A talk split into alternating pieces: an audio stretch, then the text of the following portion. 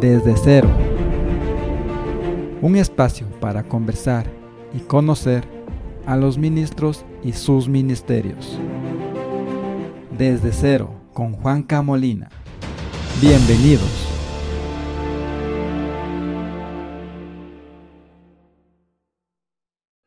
Muy buenos días, queridos amigos oyentes. Bienvenidos a nuevo programa más de su espacio de entrevistas desde cero. En esta oportunidad nos acompaña el pastor Alexis, capellán del Hospital Bosandes. Estimado pastor, cuéntenos, ¿quién es usted? Muy buenos días, para mí es un gusto compartir con ustedes. Mi nombre es Alexis Astudillo.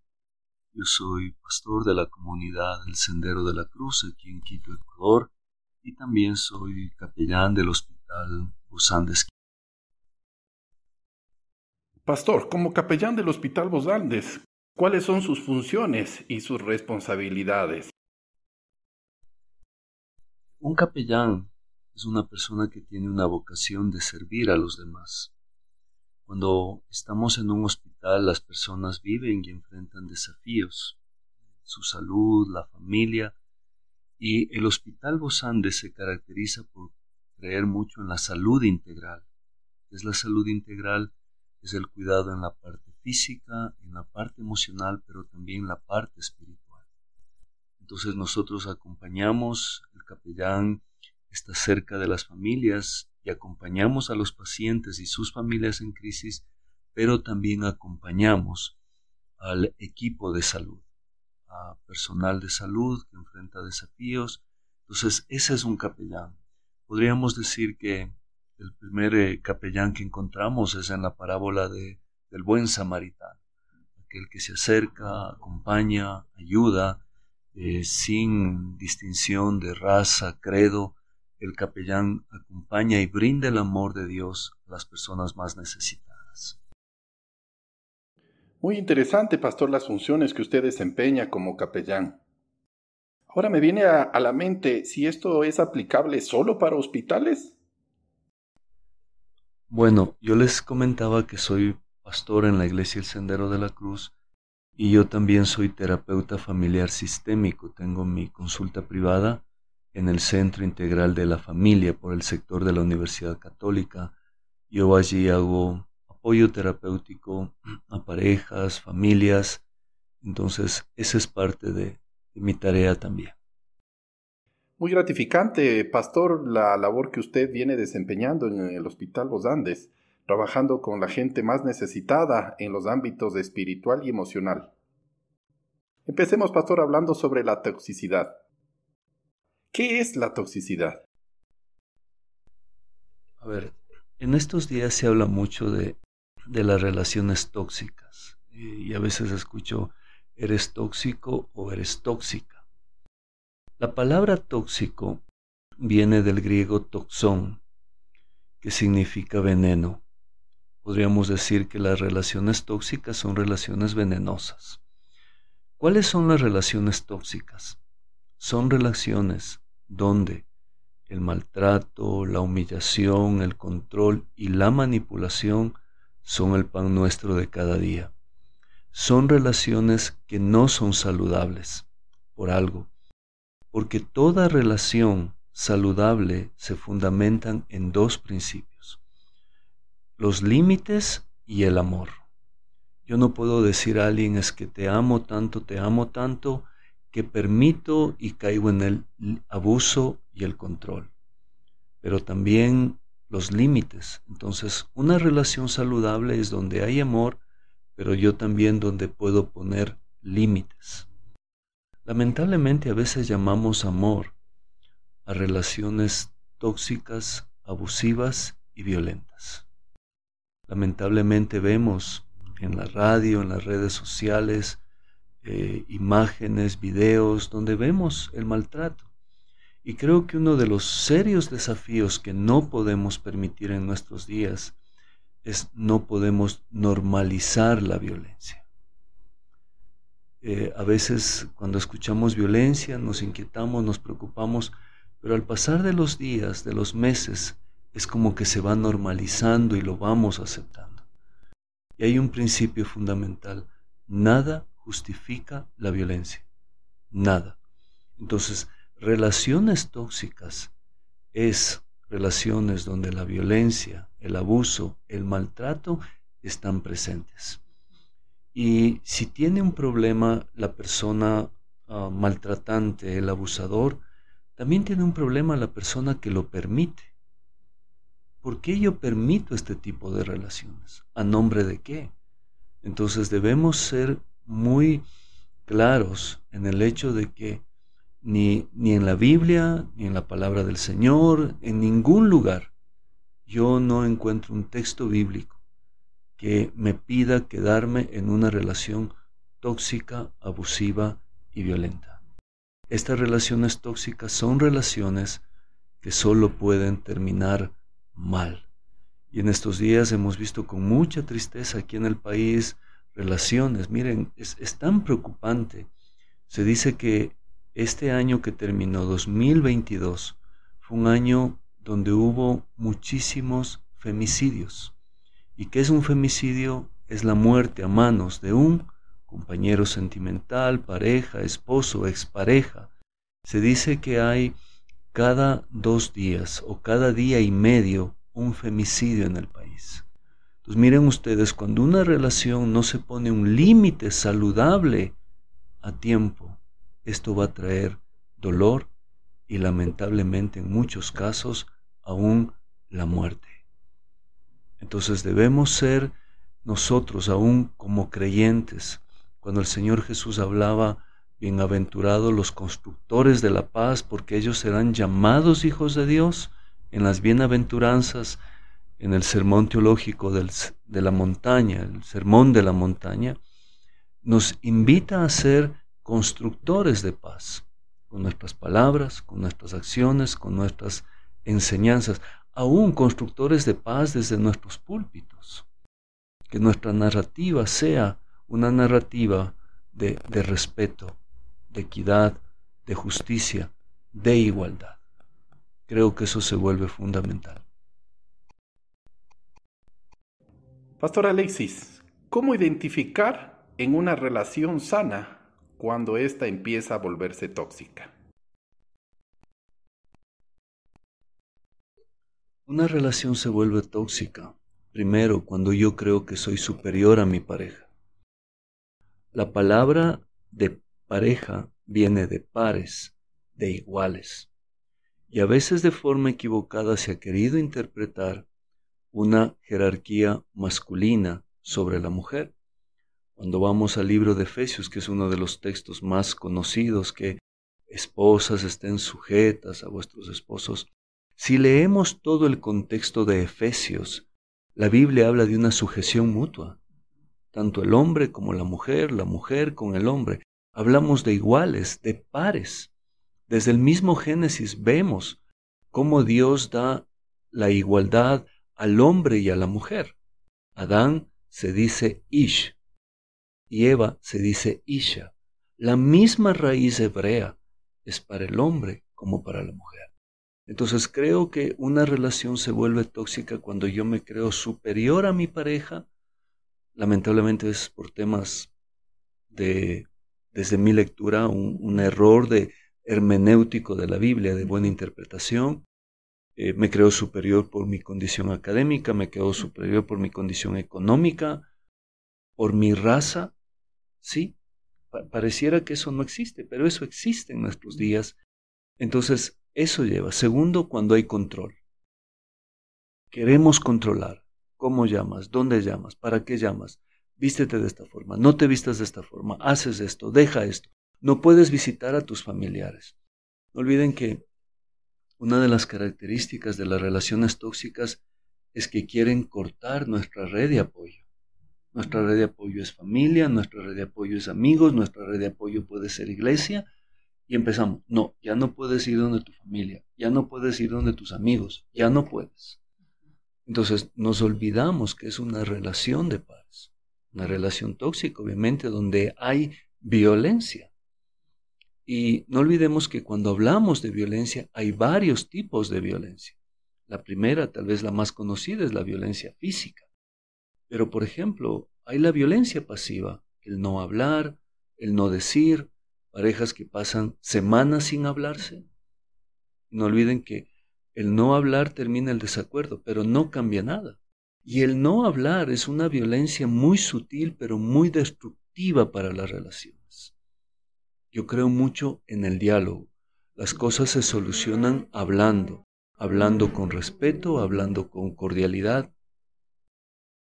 Las relaciones atraviesan por encuentros y desencuentros. Todas las relaciones van a tener un momento de desacuerdo, pero eh, el mayor desafío no son los desacuerdos, sino cómo enfrento el desacuerdo. Enfrento el desacuerdo eh, con respeto, con prudencia, sin descalificar al otro.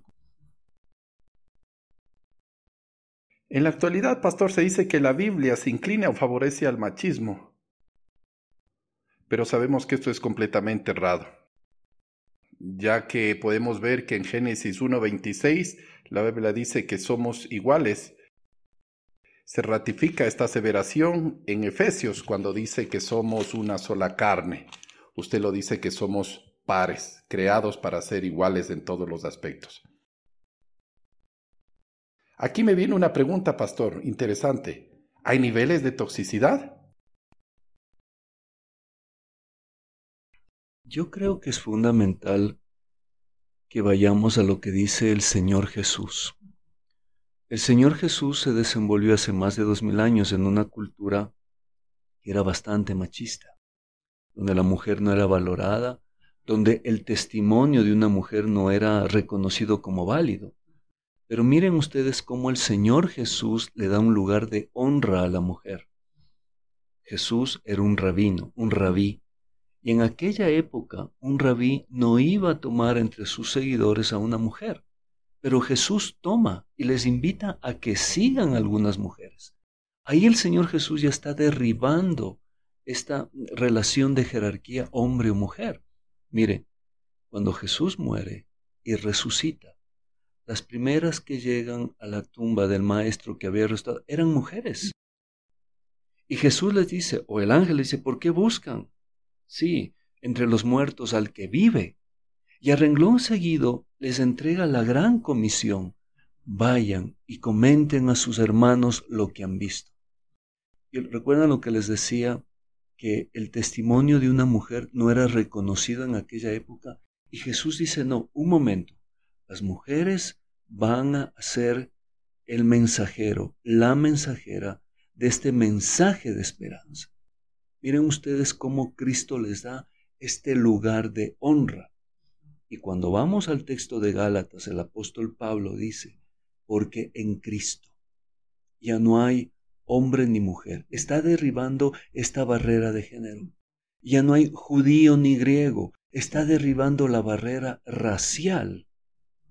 Y ese momento, el apóstol Pablo en el libro de Gálatas plantea ese desafío y esa forma que es liberada el texto bíblico. Entonces, eso es lo que yo puedo complementar. Reconozco que eh, cuando usted me, me comentaba, pastor, me hacía la pregunta de que si son oh, relaciones tóxicas, hay como grados de toxicidad, claro que sí. Les comentaba llegar a estos extremos de, del femicidio, pero también hay, hay relaciones, no solo a nivel de pareja, en familia, eh, una relación muy tóxica es una relación egoísta, donde yo pienso que soy dueño de la verdad y que solo la forma en la cual yo veo las cosas deben ser. Y no es así, es mi percepción. Y, algo que yo animo a las parejas, yo trabajo con parejas, es que cuando yo quiero frecuentemente imponer lo que yo pienso, eso va a generar mucho dolor, mucha frustración. Las parejas tienen que aprender a llegar a acuerdos, a negociar. Y yo digo, en la vida es importante ceder algo para ganar mucho. Hay que ceder algo para ganar mucho. Entonces, eso creo. Muy interesante, muy reconfortante ver todo lo que usted puede hacer como capellán en el Hospital Bos Andes. Ahora, mis estimados amigos, vamos a una pausa musical y regresamos.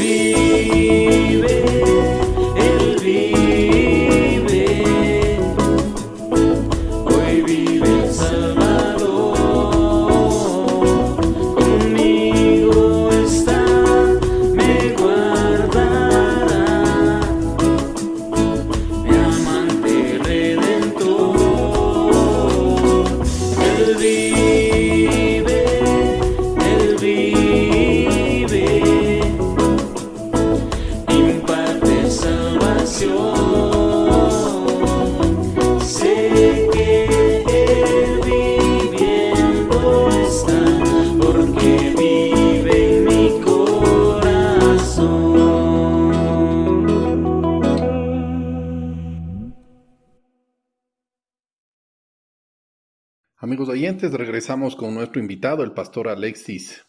Él es capellán del Hospital Bosandes, con el cual hemos estado hablando sobre la toxicidad. Y hoy queremos empezar este nuevo bloque que es el tema de la relación interpersonal. Pastor, ¿qué es una relación interpersonal?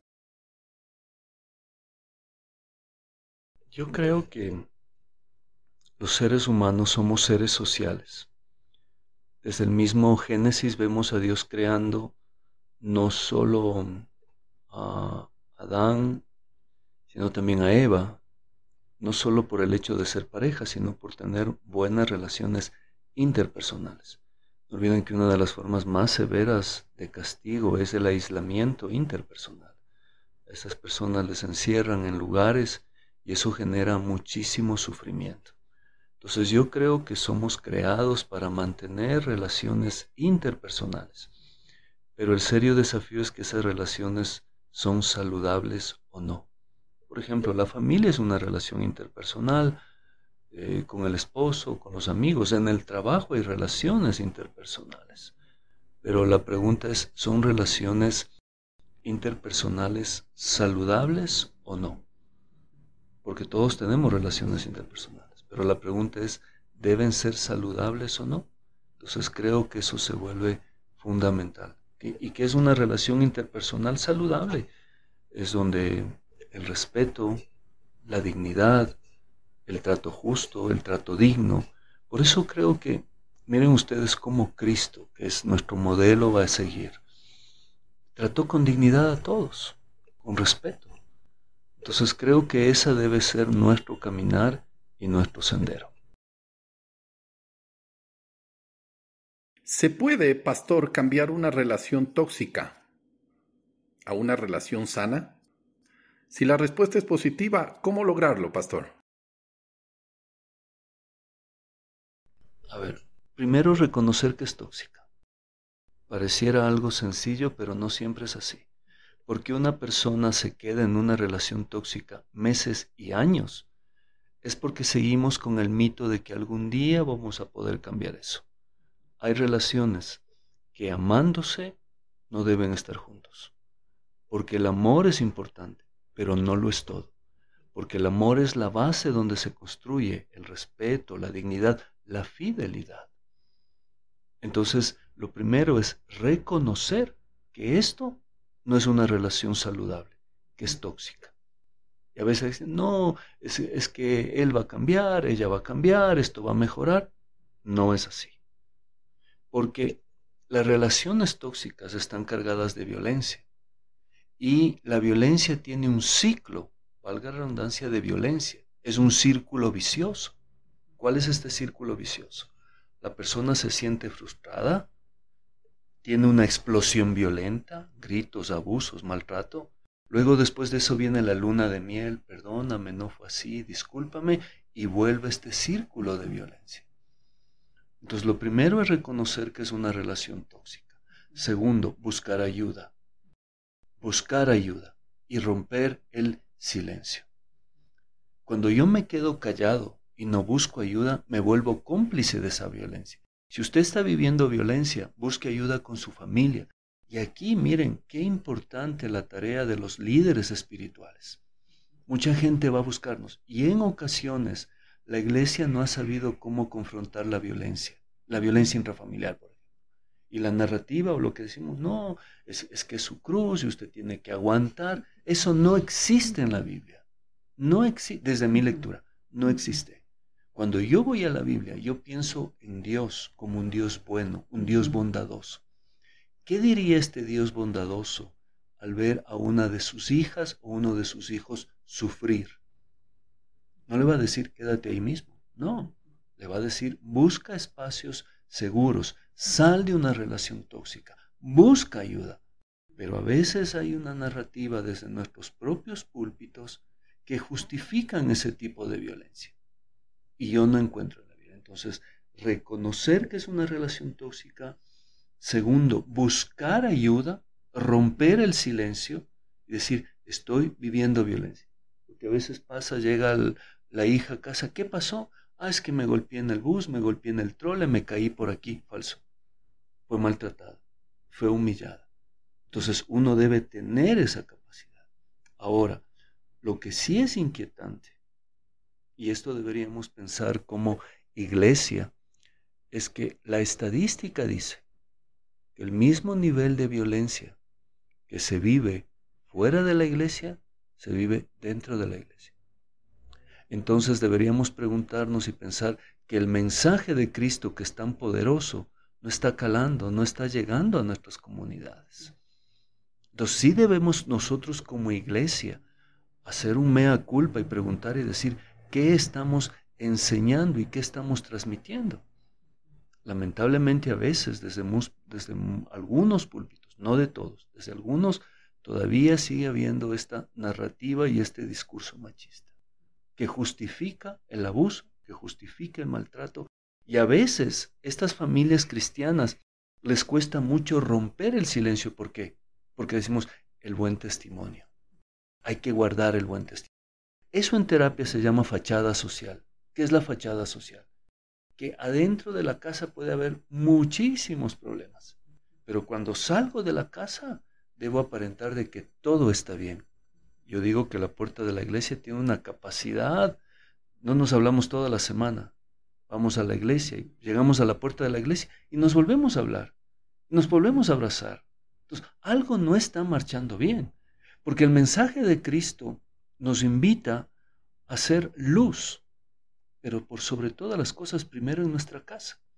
Cuando vamos al sermón de la montaña y Jesús dice, nadie enciende una lámpara y la pone debajo de una mesa, sino que la pone en la parte más alta.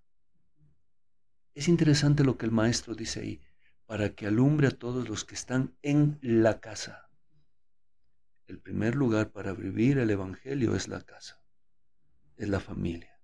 El primer lugar para transmitir dignidad es el hogar. Si yo estoy siendo, entre comillas, amable fuera de casa y no dentro de casa, estoy muy mal. Nos hemos puesto los zapatos y luego las medias. Empezamos equivocado. Entonces miren ustedes la importancia de que la iglesia, las comunidades de fe se vuelvan portadoras de este mensaje de esperanza, de este mensaje de paz, de este mensaje de restauración, que no es otra cosa que el mensaje de Cristo. Entonces, no olviden, creo que algo que ha hecho mucho daño a las comunidades es este machismo disfrazado. Lamentablemente, miren, yo les decía que las mujeres se vuelven portadoras de esperanza, pero hay muchas comunidades donde la mujer no enseña la mujer no lidera. Cuando vamos a la Biblia encontramos N cantidad de mujeres llevando un mensaje de dignidad. Entonces yo creo, pastor, que lo primero es reconocer y por eso yo les digo, la iglesia tiene muchísima responsabilidad. Y la iglesia ha sido llamada a ser luz, sal y testimonio a las naciones. ¿Y cómo? La iglesia debe tener un trato digno, un trato de respeto al hombre, a la mujer, a las personas que llegan a nuestras comunidades. Efectivamente, pastor, como usted lo asegura, es una mala interpretación de la palabra de Dios. Cuando la Biblia dice que las mujeres deben estar en sumisión, se debería leer el contexto y allí encontraremos que dice que el esposo debe amar a su esposa como Cristo amó a la iglesia. El esposo debe ser el sustentador de las necesidades espirituales, físicas y sentimentales con su esposa. Ahora, pastor, ¿cómo se aplica las relaciones sanas dentro de una iglesia y dentro de la familia? Creo que ese es un mayor desafío porque la iglesia es una gran familia. Y lo primero es el trato digno para todos. El respeto, la dignidad, entender que las personas que llegan a una comunidad, mire, en el centro de la tradición cristiana está Cristo, es nuestro eje. Y cuando vamos al libro de Isaías, dice que por la llaga de Cristo fuimos nosotros curados. Es interesante que nosotros recibimos sanidad por la llaga de Cristo. ¿Qué nos dice esto? Nosotros somos sanadores heridos. ¿Qué es ser un sanador herido? Que cada uno de nosotros, yo, estoy sirviendo al Señor, estoy ayudando, pero hay cosas en mi vida que necesitan todavía ser tratadas, cambiadas, transformadas por el amor de Cristo. Entonces, cuando yo veo a mi hermano que va a la comunidad y tiene una lucha y tiene una prueba, debe ser tratado con dignidad. Confidencialidad. Eh, confidencialidad es que lo que a mí me comentan se queda conmigo. Nosotros en nuestros diplomados de capellanía tenemos varios módulos de consejería y, una, y el módulo de consejería que nosotros enseñamos es cómo aconsejar, cómo acompañar, la escucha empática. Pero hay un elemento fundamental, la confidencialidad. Lo que yo escucho debe quedarse conmigo, no puede salir de ese lugar. Porque cuando alguien abre su corazón está desnudando su alma y debe ser tratado así. Entonces creo que eso es fundamental, la dignidad para nuestros hermanos, eh, la igualdad, la equidad, la justicia para todos en la iglesia. No olvidemos que somos pastores, pero por sobre todas las cosas somos servidores de los demás. El que quiera ser el primero, sé el servidor de los demás, dijo el Señor Jesús. Y recuerdan ustedes cuando el maestro, justo antes de ser entregado, él quiso dejar una enseñanza. Se levantó, se sacó, eh, se acercó a sus discípulos, tomó una lavacara y lavó los pies a los discípulos. Miren, esa era una tarea de los esclavos. En aquella época las casas grandes, la gente que tenía recursos tenía varios esclavos. Y el esclavo recién llegado, el que recién había, porque entre los esclavos aún había jerarquías, el esclavo recién llegado era el que lavaba los pies a los invitados.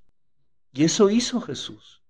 Y eso nos enseña que como pastores hemos sido llamados a servir, no a enseñorearnos, no, no, no a gobernar con esas actitudes. Mire, y algo que habla mucho de la madurez de un líder espiritual es reconocer que en momentos nos equivocamos y que tengo que decir, perdón, me equivoqué.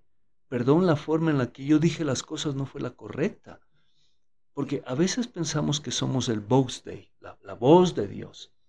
Y sí, pero no olviden que por eso es importante pertenecer a una iglesia. Yo creo que uno de los desafíos de nuestros días es creyentes sin iglesia y pastores sin pastor. Creyentes sin iglesia y pastores sin pastor. No olvide ese principio que el Señor Jesús decía, que para estar en autoridad debo estar bajo autoridad. Cuando yo les, les decía que yo sirvo en la iglesia el Sendero de la Cruz, Y cuando llega alguien y me dice que quiere enseñar, predicar, cantar, yo le digo, bueno, ¿quién es usted? Pero dígame quién es su pastor, quién es su cobertura, cómo está viviendo su vida espiritual. Y eso, me, y eso plantea una claridad. Entonces yo creo que uno de los mayores desafíos de la iglesia post pandemia, que no es la misma iglesia antes de la pandemia obviamente, es creyentes sin iglesia y pastores sin pastor. Creyentes diciendo, es que yo puedo buscar al Señor en mi casa, yo no necesito de iglesia. No, no. Cuando vamos a la Biblia, el Señor dio mucho énfasis al espacio eclesiástico. No dejen de congregarse, decía Hebreos, o dice Hebreos. Nos anima a congregarnos. Entonces, creo que esa sería una forma de, de relaciones saludables. Creo que eso se vuelve fundamental. Una pregunta bastante interesante, pastor. Si se identifica una relación tóxica dentro de la congregación, ¿debe intervenir el pastor y qué es lo que debería hacer? Creo que se puede y se puede hacer mucho. Y no solo es un tema de mujeres, también hay un tema de, de varones también. O sea, el tema de la violencia, hay un mito. Solo las mujeres son maltratadas. No es así. Y este no es un tema de, de, hombres frente a mujeres, de mujeres frente a... No es así la narrativa. La narrativa es que vamos a hacer frente a los violentos. Y mire, y, enfrentar la violencia con más violencia es como tratar de apagar el fuego con gasolina. No, vamos a llegar. Entonces, creo que se puede y se hacer mucho. Yo sugiero, por ejemplo, que en las comunidades se den talleres de prevención de violencia intrafamiliar. Eso sería una gran ayuda porque eso está poniendo sobre la mesa el tema de la violencia y cómo enfrentarlo. Entonces, yo sugeriría que al liderazgo de la comunidad, mire, sería fantástico que estos líderes puedan tomar estos diplomados en capellanía.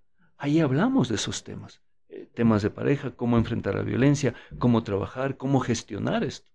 Nosotros en la comunidad donde servimos, cada cierto tiempo damos un taller de prevención de violencia, damos talleres sobre el duelo, eh, damos talleres sobre el perdón, porque son cosas que la gente vive, que nuestra comunidad vive.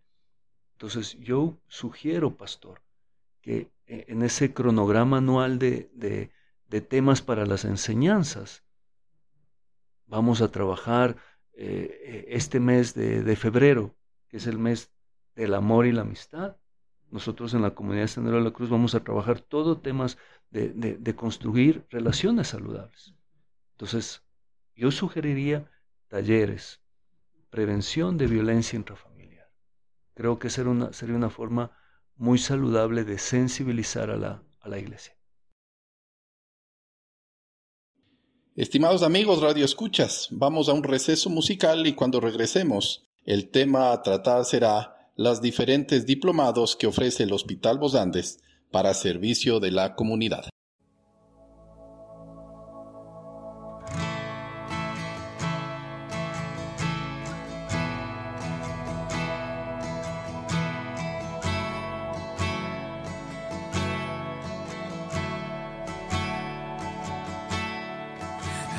Que está sentado en el trono y al cordero sea la gloria.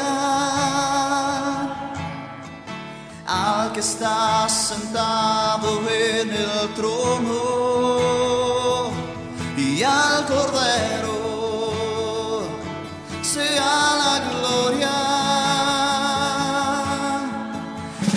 está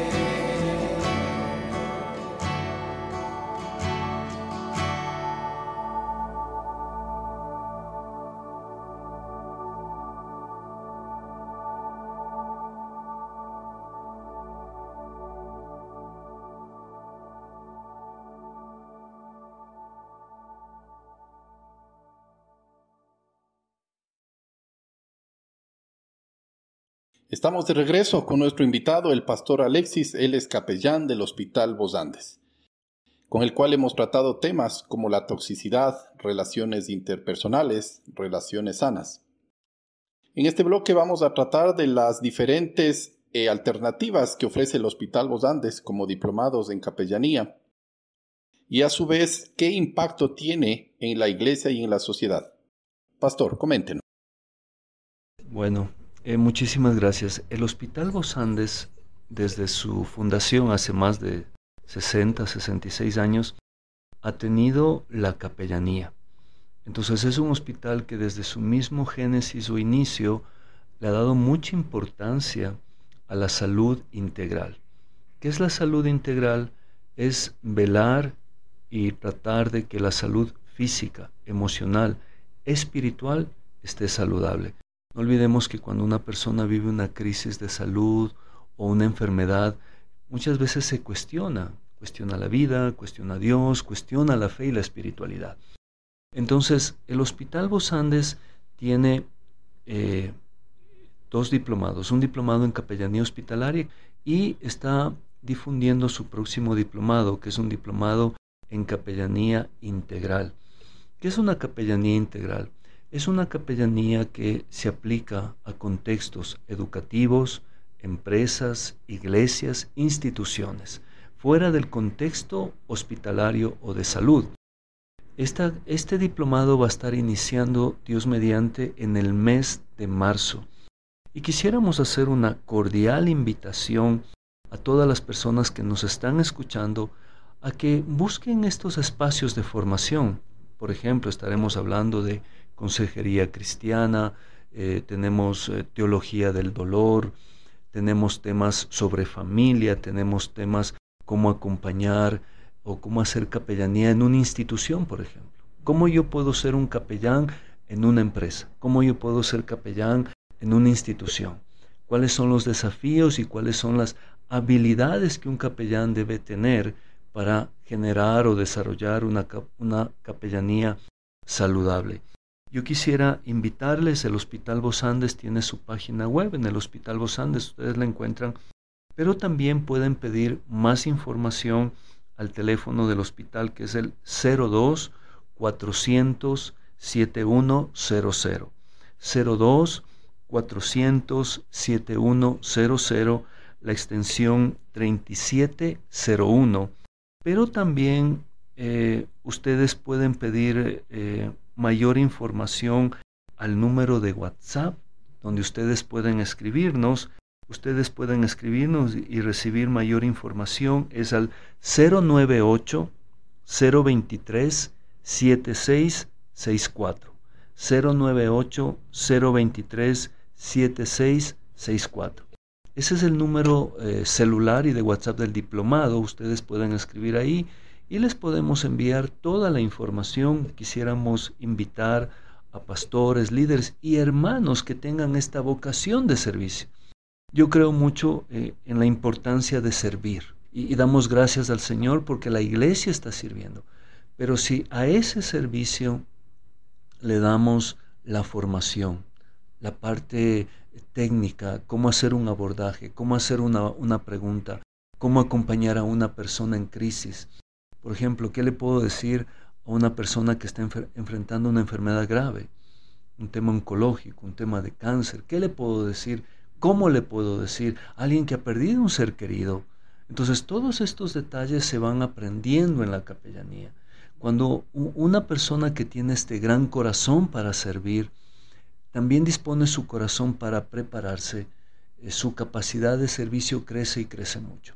Entonces yo quisiera invitarles a todas nuestras personas que nos escuchan, hermanos y amigos, que tomen en cuenta este mm, espacio de formación que el Hospital Bosandes lo está entregando y en convenio con el Seminario Sudamericano, el SEMISUD, eh, los estudiantes que hacen un año en nuestros diplomados también son reconocidos un año académico en el SEMISUD. Tenemos convenio con el Seminario Sudamericano, que es uno de los seminarios más eh, importantes del país ahora.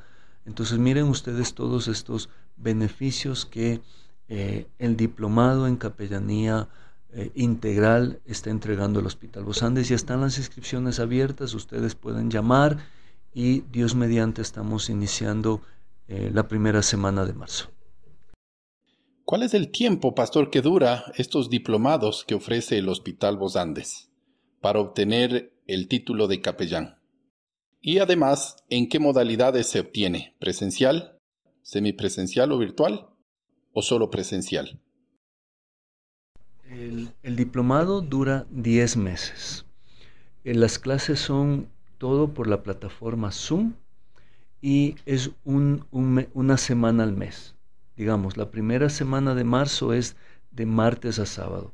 Los martes, de martes a viernes son de 6 a 9, porque entendemos por horarios de oficinas y trabajo, de 6 a 9 y los sábados de 9 a 2. Entonces usted tiene que organizarse una semana al mes.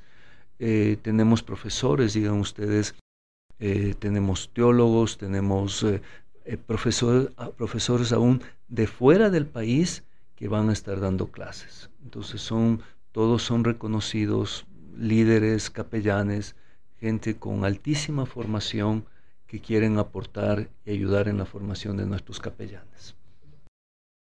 Pastor Alexis, para acceder al título de capellán otorgado por el Hospital Los Andes, ¿son requisitos indispensables que sea pastor y el nivel de estudios quizás eh, sea universitario?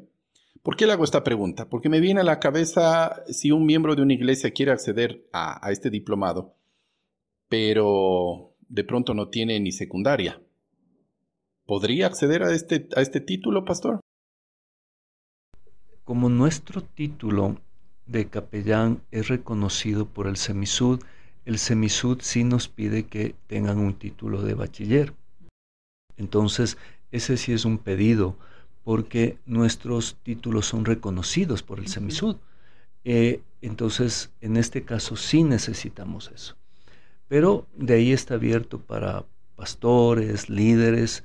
Eh, ha habido pastores que nos han dicho, mire, está pendiente terminar mis estudios secundarios y le hemos animado a que termine sus estudios secundarios y tome el, aspecto de, capellanía eh, en el Hospital Los Andes. En este caso sí necesitamos porque el título es reconocido por el Semisud. Entonces, eso es importante. Si una persona obtiene este diplomado o este título de capellán pastor, ¿en qué ámbitos, aparte de los hospitales, podría ejercerlo? Creo que eh, el primer lugar es una capellanía hospitalaria. El, énfasis del Hospital Los Andes es una capellanía hospitalaria. Entonces nosotros en un hospital, por ejemplo, tenemos ya nuestros capellanes que están trabajando o sirviendo en hospitales del IES, en el Carlos Andrade Marín, el Hospital del Adulto Mayor, en diferentes lugares, pero también sirven en fundaciones, ancianatos, sirven en, estos lugares de apoyo a personas en crisis. Pero esta capellanía también nos puede ayudar a servir en escuelas, en instituciones, en colegios. Tenemos eh, capellanes nuestros que ya están sirviendo en escuelas, en, en, universidades, en iglesias. Miren, qué interesante sería pensar formar un ministerio de capellanía en nuestras iglesias gente que, tenga la capacidad de acompañar a personas en duelo, a personas eh, con enfermedades graves, van a estar allí. Entonces, la capellanía tiene muchos espacios donde uno puede servir. Eso hay muchos espacios. Podríamos decir, donde hay una necesidad puede haber capellanía en diferentes áreas. Tenemos gente que sirve, digan ustedes, capellanías en lugares para familias vulnerables, están sirviendo, ayudando, apoyando.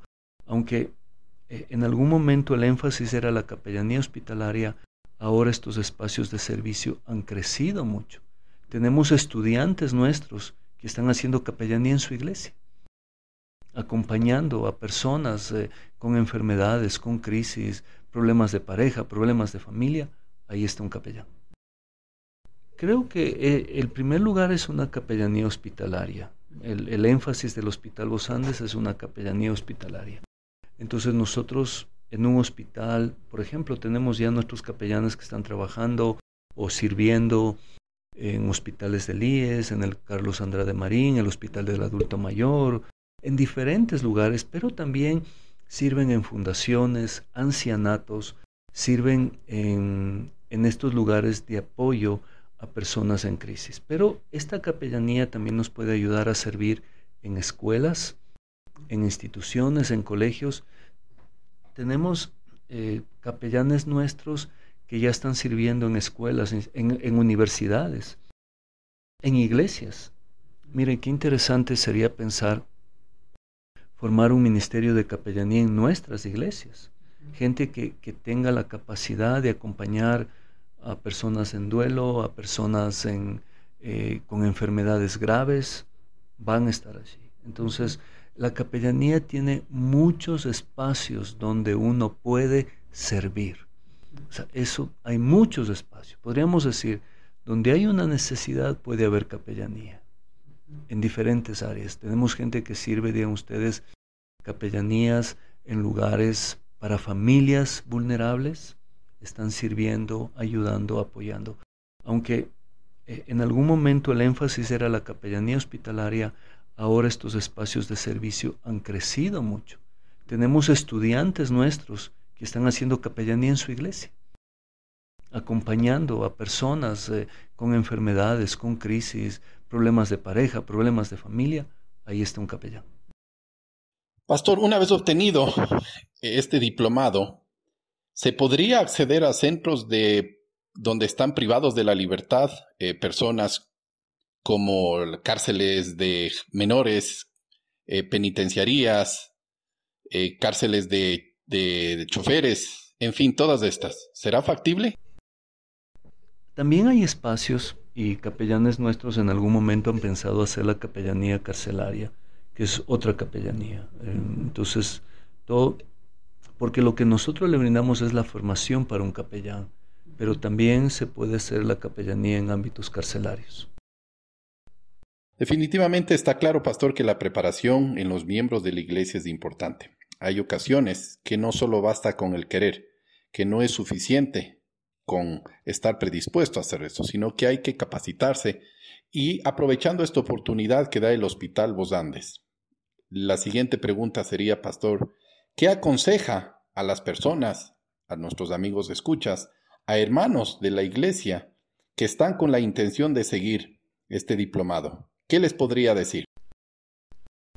Yo creo que Dios llama, capacita y envía. Cuando me refiero, estoy pensando por ejemplo en el tema de Moisés. Moisés 40 años en el desierto, 40 años en el palacio y 40 años liberando, siendo el caudillo para liberar a Israel. Entonces, yo creo que cuando Dios nos llama, nuestra responsabilidad es capacitarnos para brindar un servicio de excelencia y de amor, un servicio con calidad y calidez a la gente que servimos. Entonces yo quisiera invitarles a todos aquellos que tienen esta vocación de servicio, este anhelo por ayudar, este programa de capellanía les va a ayudar muchísimo. Entonces, una vez más quisiera dejarles nuestro número de WhatsApp. Usted puede escribirnos allí. Es el 098 023 7664. 098 023 7664. Usted puede escribirnos allí, le vamos a enviar la información. También usted puede ingresar a la página web del Hospital Bos Andes, ahí dice Diplomados en Capellanía, y usted va a tener toda, toda la información para poder servir y no olvide, cuando Dios nos llama, la responsabilidad nuestra es capacitarnos para brindar ese servicio con excelencia como para el Señor mismo. Así es que una vez más hago esta cordial y fraterna invitación a nuestros amigos, hermanos que nos escuchan, pastores, líderes, hermanos que están en las iglesias, que puedan sumarse a estos espacios de, de capellanía. El Hospital Bos Andes es un hospital con raíces cristianas. Nosotros nuestro lema es a la gloria de Dios y al servicio del Ecuador. Entonces, eh, el énfasis del Hospital Bos Andes es la fe, la espiritualidad. Es un hospital que está entre los primeros hospitales del país, entre los primeros hospitales de Latinoamérica. Es un hospital de tercer nivel que implica que Es un hospital 24/7 que realiza intervenciones de alta complejidad. Nuestros profesionales médicos y equipos de salud son de los más reconocidos del país. Así es que les animamos a que ustedes puedan formarse en el Hospital Los Andes, porque creo que sí es importante formarnos, pero también saber dónde me estoy formando. Una institución que brinde el respaldo tanto el Hospital Los Andes como el Semisud.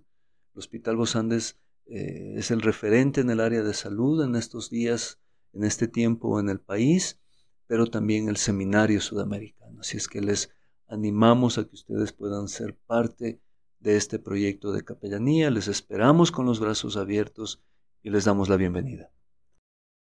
Pastor Alexis, le agradecemos un mundo el haber estado con nosotros y habernos dedicado este tiempo importantísimo. La verdad que quedan muchas inquietudes y preguntas sobre el tapete. Estamos confiados volverle a tener aquí por la radio y seguir con este tema tan apasionante como es la capellanía. A nuestros queridos amigos eh, radioescuchas, si tienen preguntas de inquietudes, por favor escríbanos a nuestro correo y a nuestras redes sociales. Ha sido un placer, pastor, compartir con usted nuestros micrófonos de la radio y decirle que Dios le bendiga y ojalá podamos vernos pronto.